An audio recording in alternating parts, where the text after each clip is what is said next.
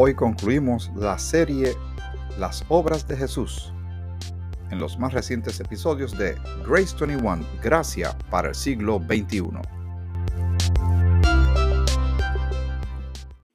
Saludos y que el Señor te bendiga. En los pasados episodios hemos estado tocando el tema sobre las obras de Jesús, algunas de ellas, no todas, obviamente. Espero que ya tú tengas tu Biblia a la mano y tu libreta de anotaciones, como siempre te exhortamos a que lo hagas. Es muy conveniente, muy práctico. Y haciendo un resumen bastante rápido, leímos al principio de esta serie de, de episodios en Juan capítulo 2, versículos del 1 al 12, cuando Jesús convirtió el agua en vino. Sería su primer milagro en su ministerio terrenal.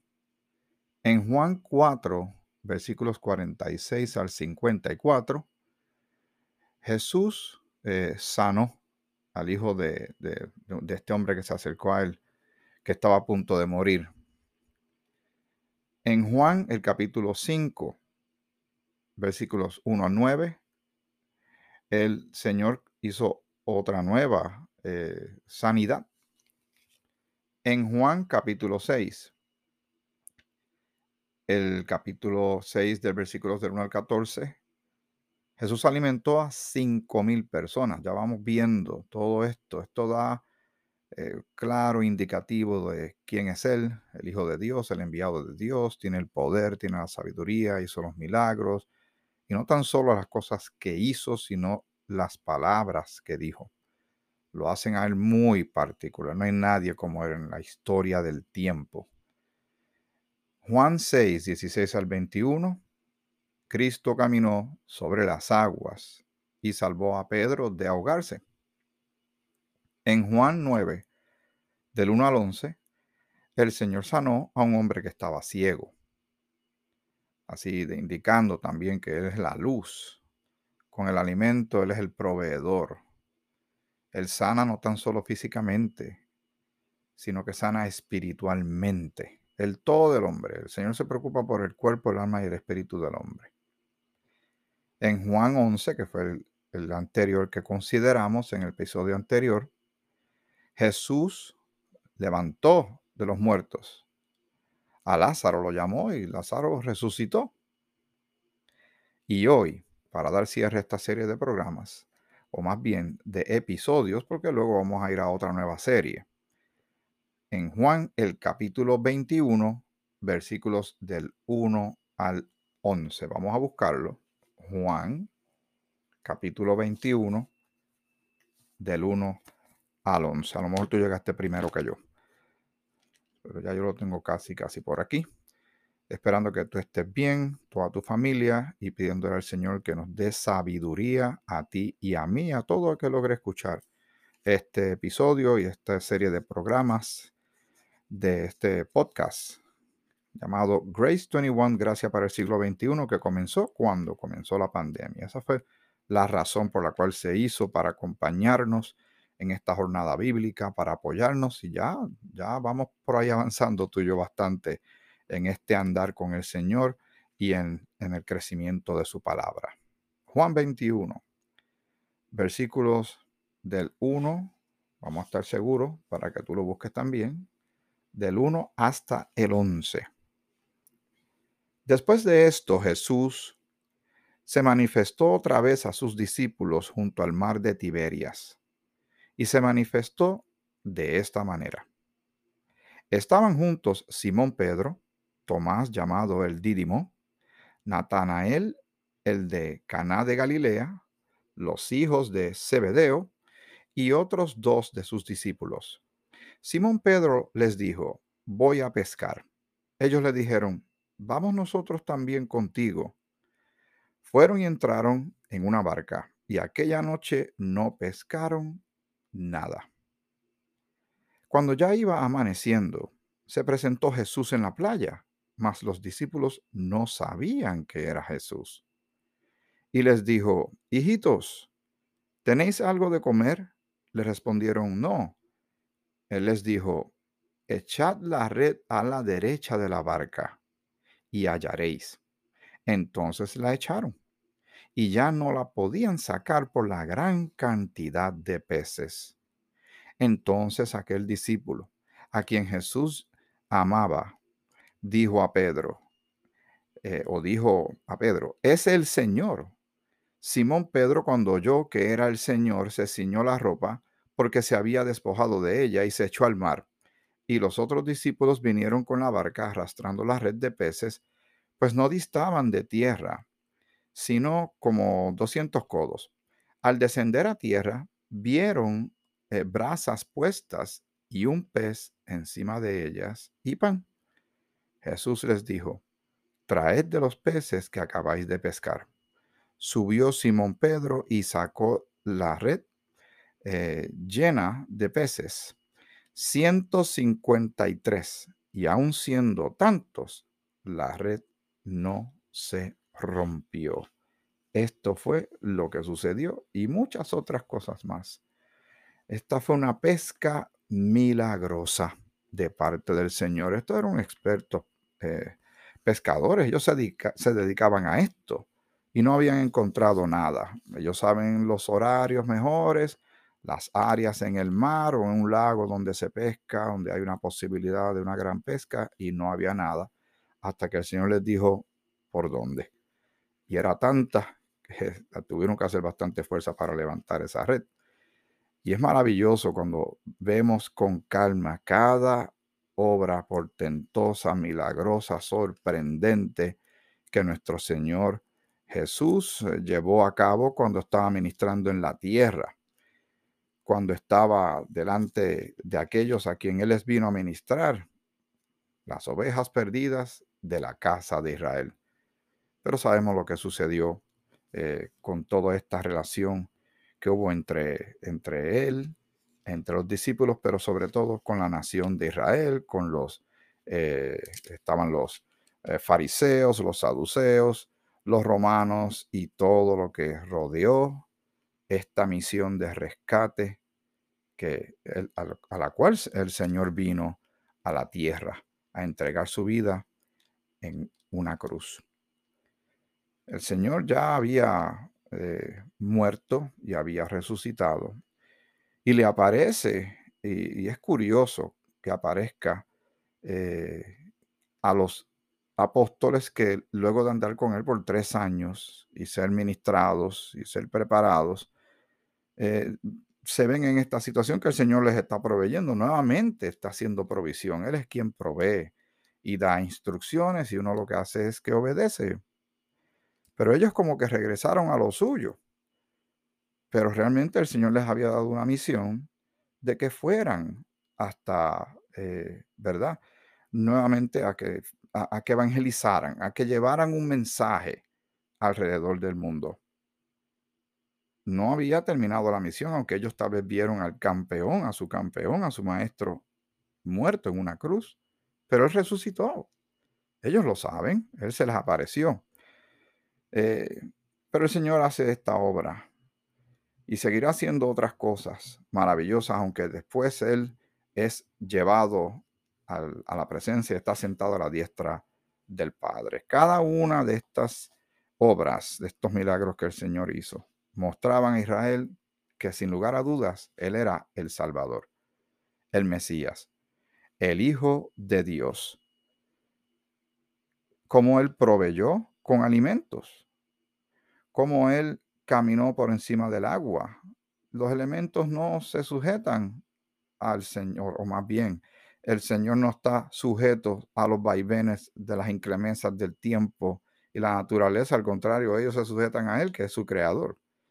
¿Recuerdan cuando hubo aquella, eh, aquel instante tan maravilloso cuando están en la barca con los eh, apóstoles y Jesús está durmiendo, pero se desata una tempestad y él se levanta y calma la tempestad.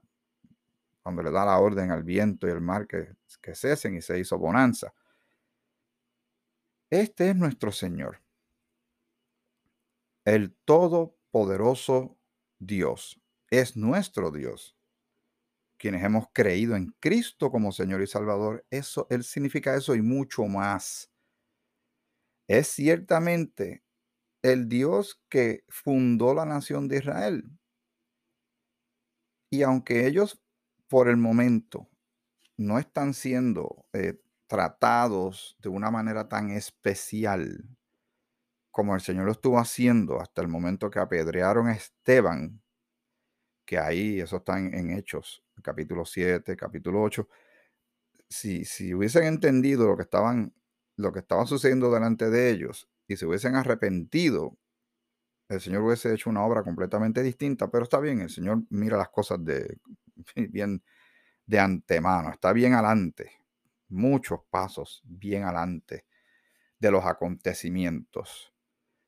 Y como dice muy bien en Romanos el capítulo 11, ese, ese fracaso, esa defección de Israel, fue la bendición para los gentiles, o sea, para ti y para mí. Donde nosotros estábamos viendo todos los asuntos del Señor a distancia. Sí, el plan de Dios era salvar, era enviar un mensaje de salvación, pero utilizando la nación de Israel, pero sus corazones se endurecieron, pero eso no detuvo el plan de Dios. Y Dios hizo algo sorprendente, que si, la humanidad lo entendiera, si los noticiarios se pusieran de acuerdo e hicieran programas especiales con relación a todo esto, mucha gente lograría entender qué es lo que está sucediendo y en qué dirección van las cosas, y qué Dios está haciendo en este momento y qué Dios hará más adelante. Porque el Señor no, no, no se ha olvidado de Israel. Es que por ahora, el ejemplo que yo siempre les doy es el del juego de, baloncesto. Tiene dos mitades y un tiempo intermedio. Aunque el tiempo sigue corriendo en el tiempo intermedio, el juego no, el juego se ha detenido para que la gente se levante, estire las piernas, vaya y compre algo de comer. Hasta que suene nuevamente el pito para que comience la segunda mitad donde el juego concluye. Estamos en la dispensación de la gracia, donde Pablo claramente en cada una de sus cartas hace un anuncio. Paz y gracia, paz y gracia, paz y gracia. Búscalo, si haces ese ejercicio, te vas a dar cuenta que en todas las cartas Pablo dice paz y gracia, porque en este tiempo Dios no le está declarando la guerra al mundo. Más adelante viene el día de Jehová, lo hemos, este tema lo hemos tocado en otros episodios con relación a la tribulación, a ese tiempo tan terrible que Jesús le habló en el capítulo de Mateo 24 a sus discípulos que estaban preguntando cuáles eran las señales. Y serían unas cosas muy obvias. Muchas de ellas son eh, que se pueden manifestar en la naturaleza. Vi caer del cielo una estrella, eh, eh, hay unas destrucciones, hay eh, vi que se destruyó, ese es Juan escribiendo en Apocalipsis, ¿verdad? Tercera parte de las naves, tercera parte de la vegetación, eh, que son cosas que son muy, es difícil que nadie no se dé cuenta que están pasando. Ahora, en este tiempo de esta dispensación, que todo es por fe y no por vista, ¿cuál sería el indicativo más claro que tenemos tú y yo para entender lo que el Señor quiere a través de su palabra que sepamos cuando estamos bien cerca de que el Señor venga por su iglesia, por los creyentes, a la cita que tenemos con Él en las nubes, el rapto, el arrebatamiento de la iglesia, ese indicativo no lo busques en eclipses, ni en meteoros, ni en manifestaciones de la naturaleza, ni en terremotos, ni en tsunamis, ni en el cambio climático. Es en la actitud de la gente. Lee lo que está en Timoteo y, dice lo que habla sobre los postreros tiempos, la actitud de mucha gente y sobre todo, lastimosamente, y tenemos que aceptarlo porque la escritura así lo demuestra, lo que va a suceder dentro de la misma iglesia cristiana, donde algunos apostatarán de la fe, escuchando doctrinas de demonio. El Señor, claramente cuando se le se apareció, hizo su ministerio terrenal, que podemos leer en en Mateo, Marcos, Lucas, Juan, él no dejó nada oculto. Él se manifestó claramente por sus hechos, por sus obras y por su palabra, O sea, por su testimonio de que, que él era quien dijo ser. O sea, quién es él a la nación de Israel, lo rechazaron y lo llevaron a la cruz. El Señor todavía seguía insistiendo con ellos a través de los apóstoles. El mismo Pablo, cuando ya no era Saulo de Tarso, el Señor le interceptó su vida y lo convirtió en el apóstol Pablo, pero en ese momento que él tiene esta salvación, esta transformación, esta regeneración, este, esta manera en que el Señor cambia la vida de la gente, cambió la vida de este hombre que era un perseguidor de cristianos. Al principio él va y se reúne en las sinagogas, lo puedes leer en Hechos seguía hablándole a sus, a sus nacionales judíos, pero ellos seguían con el corazón endurecido.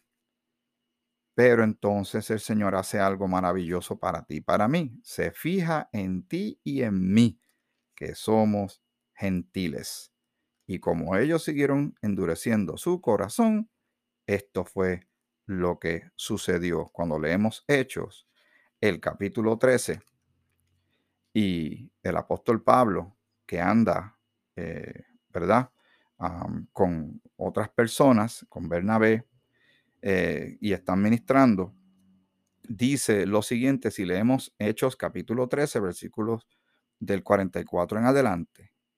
El siguiente día de reposo se juntó casi toda la ciudad para oír la palabra de Dios y los judíos se reunían ese día. Pero viendo los judíos la muchedumbre, se llenaron de celos y rebatían lo que Pablo decía, contradiciendo y blasfemando. Así que no era fácil llevar el mensaje de la gracia, el mensaje que Jesús le estaba ya glorificado, el Señor Jesucristo, dándole a Pablo para que él le diera a ellos, pero también más adelante entramos nosotros en juego. No era fácil, era, era hasta peligroso, como hoy día también ser cristiano es peligroso en un mundo que es anticristiano. Entonces Pablo y Bernabé, hablando con denuedo, o sea, esa palabra significa con valor, ¿verdad? Con arrojo, eh, con denuedo dijeron, a vosotros, él está, ¿a quién ellos le están hablando? Recuerden cómo es que se estudia la Biblia, quién habló, por qué le habló, cuándo le habló, a quién, por qué. Todo esto hay que considerarlo.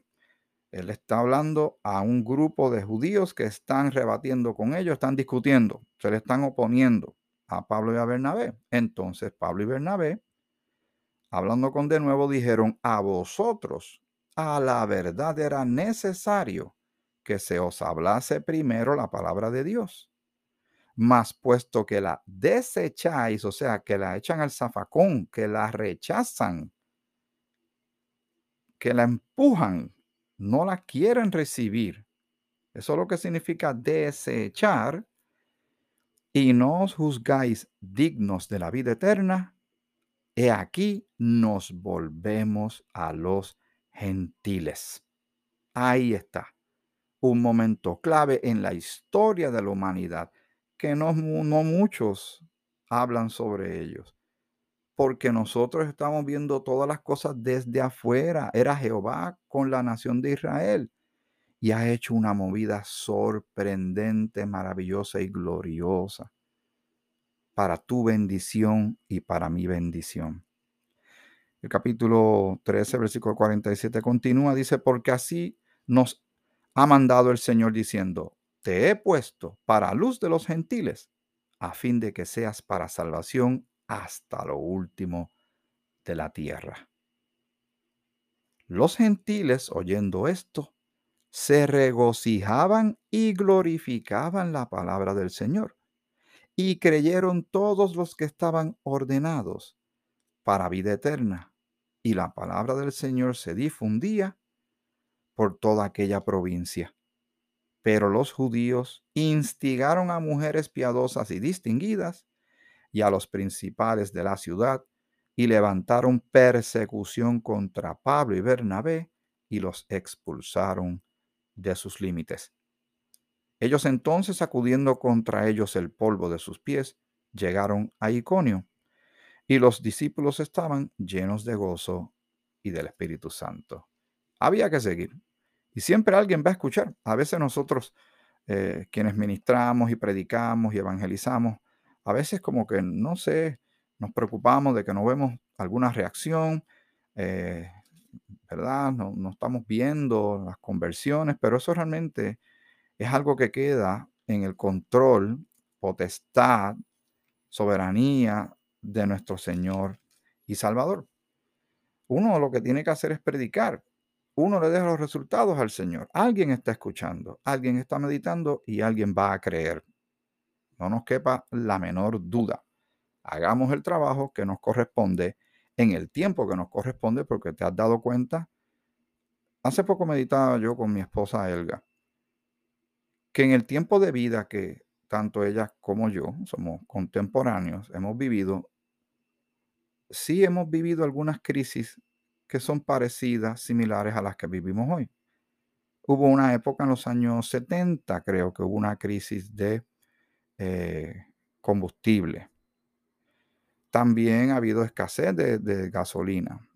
Alza en precio e inflación no es nuevo, lo hemos visto antes.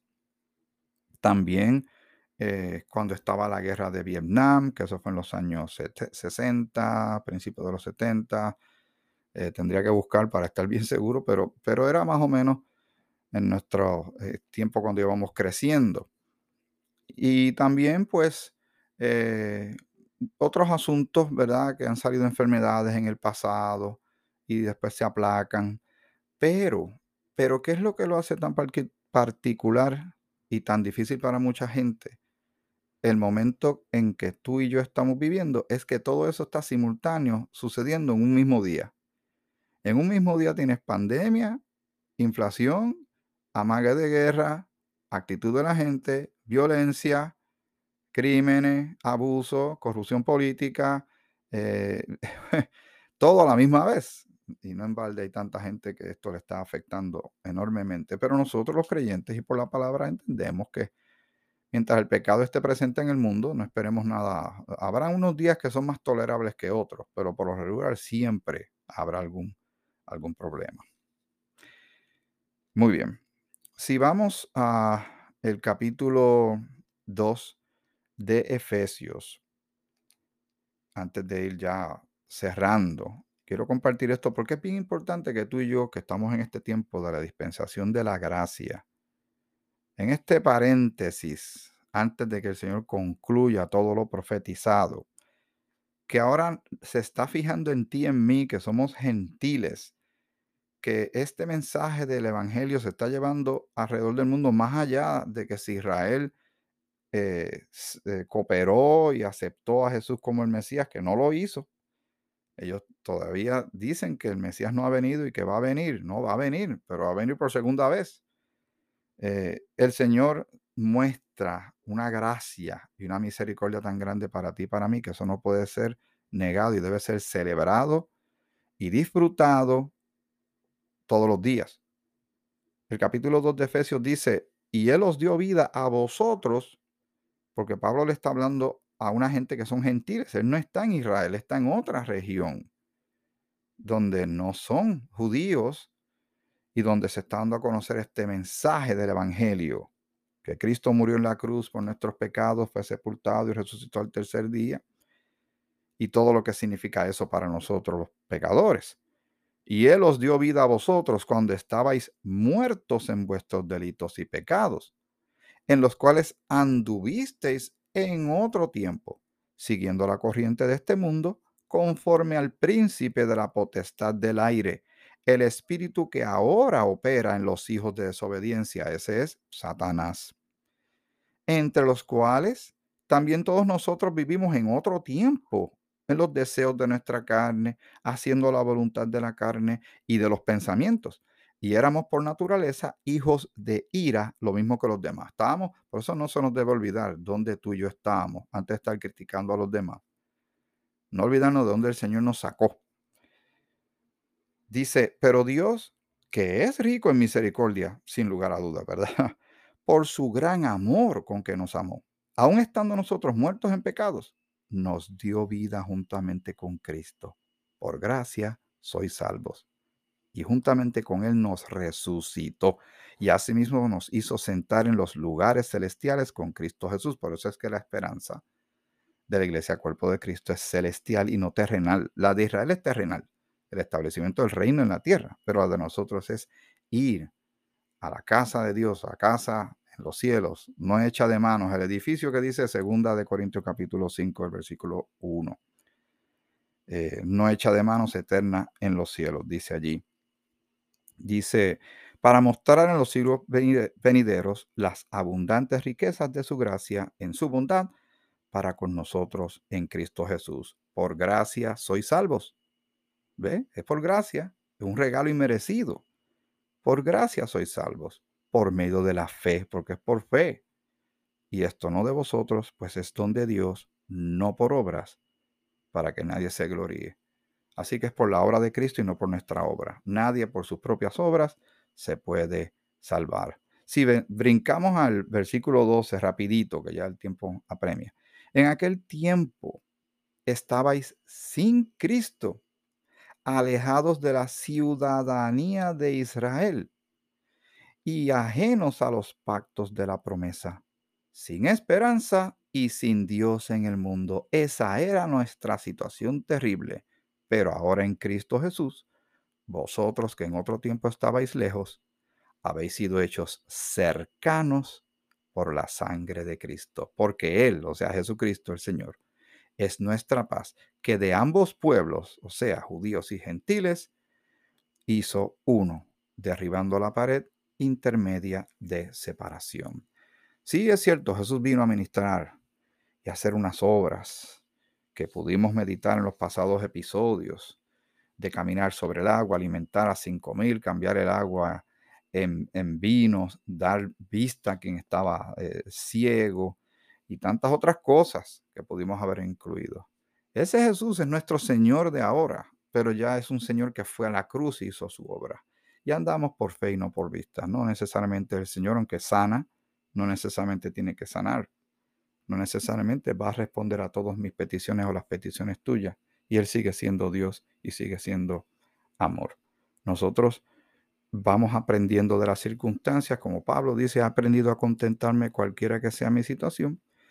Y también dice que Dios, ¿verdad? Nos va a dar todo lo que nos falta, proveerá de acuerdo a sus riquezas en gloria en Cristo Jesús, porque Él sabe que tenemos necesidades y, suple. Nosotros tenemos que ser buenos mayordomos de lo que Él nos da. Pero lo más importante, que no se te debe olvidar a ti y a mí, es la salvación que tenemos en Cristo y por eso hace sentido lo que dice Pablo en Colosenses, que en Él, en Cristo, estamos completos. Las obras de Jesús. Israel serán cumplidas las promesas que Dios Padre hizo a Abraham, Isaac y Jacob. Pero ahora, Cristo es la cabeza de la iglesia, cuerpo de Cristo en la cual tú y yo pertenecemos, que hemos sido insertados, somos miembros de ese cuerpo, de ese ente corporativo viviente, donde Cristo es nuestro comandante en jefe y nos da vida y nos resucita y somos colaboradores de Él y somos embajadores de Él. Demos gracias al Señor por sus obras maravillosas, por su bendición, por su provisión, por su protección, por su amor y por su paz. ¿Qué te parece? Alabado sea el nombre del Señor, ¿verdad que sí? En el próximo episodio comenzaremos otra serie, otro tema más, aquí en Grace 21, Gracias para el siglo XXI. Se despide tu hermano y amigo Miguel Antonio Ortiz. Que el Señor te bendiga, te bendiga mucho.